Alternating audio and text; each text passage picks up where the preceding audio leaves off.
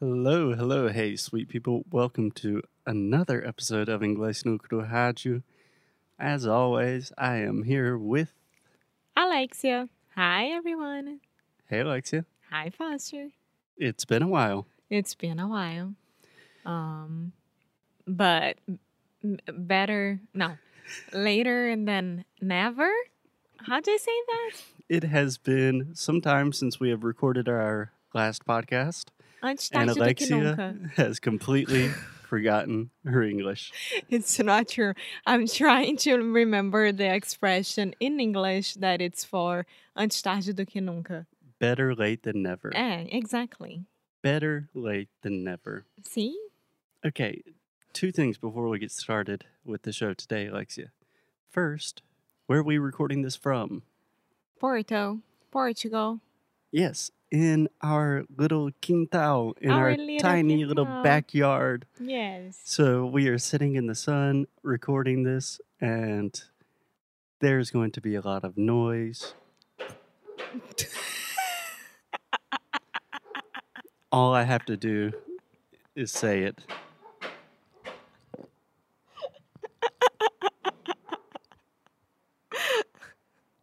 Sorry, guys. okay, so Lexi and I are sitting out in our backyard. The sun is shining, it's hot, and most importantly, this is our 999th episode. And I think it's time for a recap. What? A recap of all 999 episodes. No, of what's been happening with our lives for the past few months. Yeah. So we haven't recorded a new episode in I A don't know, while. at least a few, like six weeks or something. Yeah. So what have we been doing? What have we been up to, Alexia? So the first thing that I would like to let y'all know is that by the last um no like November no December I don't remember I went to the US to finally visit Foster's family after two years because of COVID. So by the end of 2021, I could finally go back there, and it was a very interesting um, adventure to travel while having COVID and everything happening. Mm-hmm. Travel during a pandemic. Yeah, You did not have COVID. no, Okay, just to clarify. yeah, and it was like visiting a new world. I didn't know what to expect. Yeah. Actually, it's weird. That's interesting because I have already I had traveled back and forth to visit my family, but you were not allowed to until very recently. So yeah, that was your first time traveling during a pandemic. Yeah. How'd it feel? And going there, it was easier than coming back. I mean, when I went, like the airplane was all good. Everyone had to have their tests and being vaccinated. Everything was fine. And coming back as well, we had to do all of that. But I mean, I was so used to the way that Portugal was dealing with all the rules and what you can or can't do. And then when you go to a new place, to a new country, with rules that are completely different from your from what you're used to, I was a little bit intimidated or maybe insecure. So you're saying in Portugal, the rules regarding COVID, the protocols are all quite strict um, comparing to the United States. compared to the U.S. So in Portugal, we're still wearing masks everywhere, pretty much still in full pandemic mode. In the U.S., it depends on the state, but in my home state of South Carolina, the rules are there are no rules. Pretty much life is normal. You can Yeah. do whatever you want. yeah. So, kind of a culture shock. Yeah, but at the same time, it was when I also realized that, okay, if they are like this and everything's fine, maybe it's time for Portugal to start to relax as well. And it kind of happened when we came back to Portugal as well. We are relaxing now a little bit after winter and Yeah. Yeah. I imagine there's a healthy balance in between being completely back to normal life and being completely locked down. yeah Um, but yeah, still dealing with pandemic stuff. yeah but it was very cool i love to see everyone again i was really missing going there and being part of things right like family gatherings and like being close to people that we love right Yeah. You got to see my grandmother. yeah Happy birthday, Grandma, almost 98 years old. You we both got to meet my nephew, baby James, for the first time, which was crazy. and we got to babysit him First time babysitting, and we crushed it. yes we did a dog and a baby at the same time yeah. Everyone says that babies are difficult. I- he was pretty easy. He's a cool kid. I'm excited to be an uncle. yes me too i'm excited to be an aunt Yeah. So, long story short, we have been first, we moved apartments. in the middle of that In the middle of all this, we moved into a new apartment. We were dealing with all of the bureaucracy of the pandemic. We traveled to the US and then we returned back to Portugal. On the way back to Portugal, Alexia got, was super sick on the plane. Was horrible. My worst nightmare. Really bad experience traveling. Then after that, you got your wisdom teeth out. Oh God, that's true. And still missing one. I, I still need to do one. Yeah. So do you want to explain what getting your wisdom teeth out means? Um, tirar o siso. Tirar o siso. Yeah. Yes. Wisdom tooth or teeth. Wisdom teeth in general. So tooth is for one dente and teeth is more than one.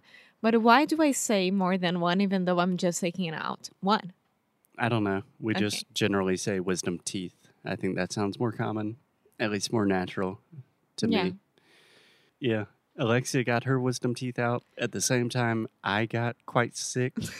so, um, yeah, recording podcast was not on the table.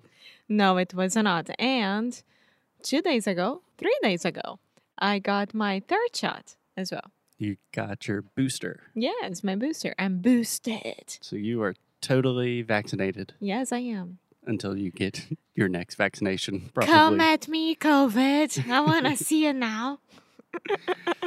Yeah, but Alexia, I think we also kind of hesitated to record this show because it's almost our 1000th episode. Yes, and there is something else that I really would like to say. Go for it. I've been making friends. You've been making friends. Yes. Yes. Yes. So, Natalia, if you are listening to us, hi, girl. Natalia is a Brazilian that listens to us, and she's from our group, GGI group. That's crazy. Yeah. Alexia is making friends here in Portugal, and some of them already listen to our podcast. That's insane. Yeah. So I think for some reason I have always put a lot of pressure on oh my god, when we reach 1000 episodes, that's kind of crazy.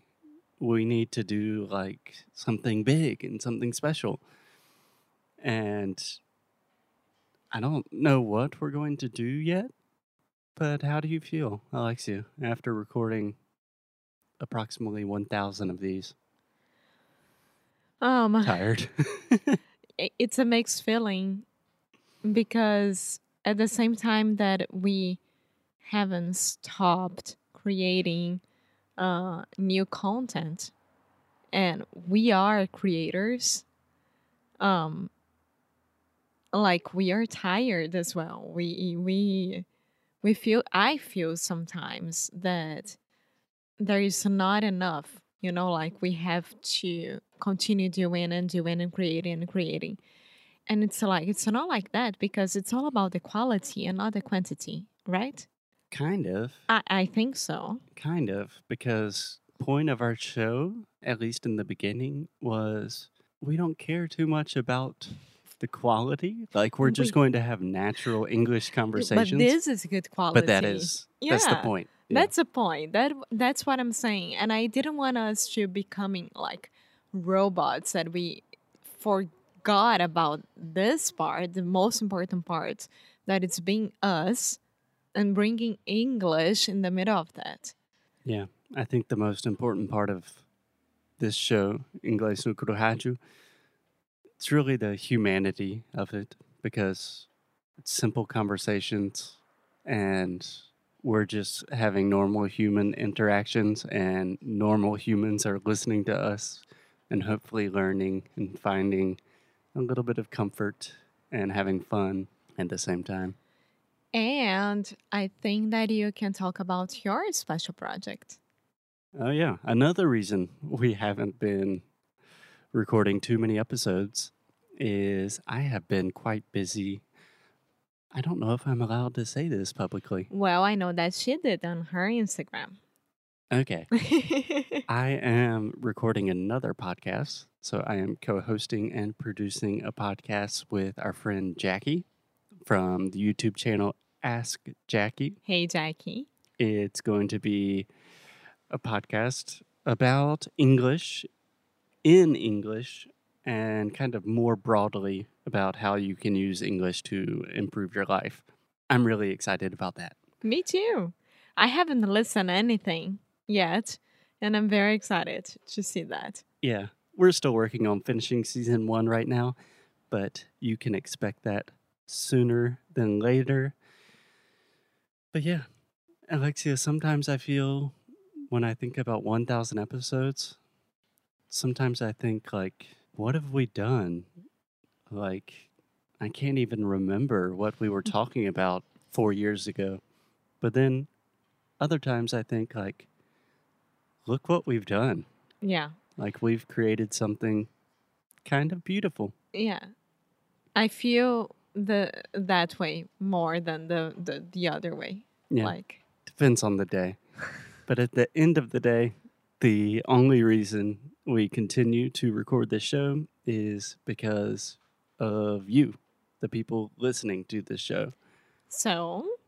so, So if if this could be a great idea for episode 1000, we have a new website. And now you can just enter our website and you click on the microphone button. It should be very obvious when you enter on the website. You can do it on your phone. It's so easy. And you can record a message to send to us. So I would be really interested in hearing those messages and listening to what our audience has to say. Maybe they could share their experience about I don't know if they've learned something from us, if we've helped them. how did Inglês no Rádio changed your life? Yeah, maybe it changed your life. Maybe it did not help at all. maybe you just can't find a better podcast to listen to. Whatever comments you have, we would love to hear them. And Alexia, I think that's it for today. yeah, and side note, we are in the middle of February, winter time, and it's 20 degrees Celsius right now. It's hot. It's hot.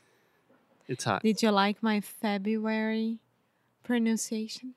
Pronunciation. Pronunciation. Thank you, Alexia, for the weather update at the end of the episode. As always, keep up the good fight. And Liz well. Bye.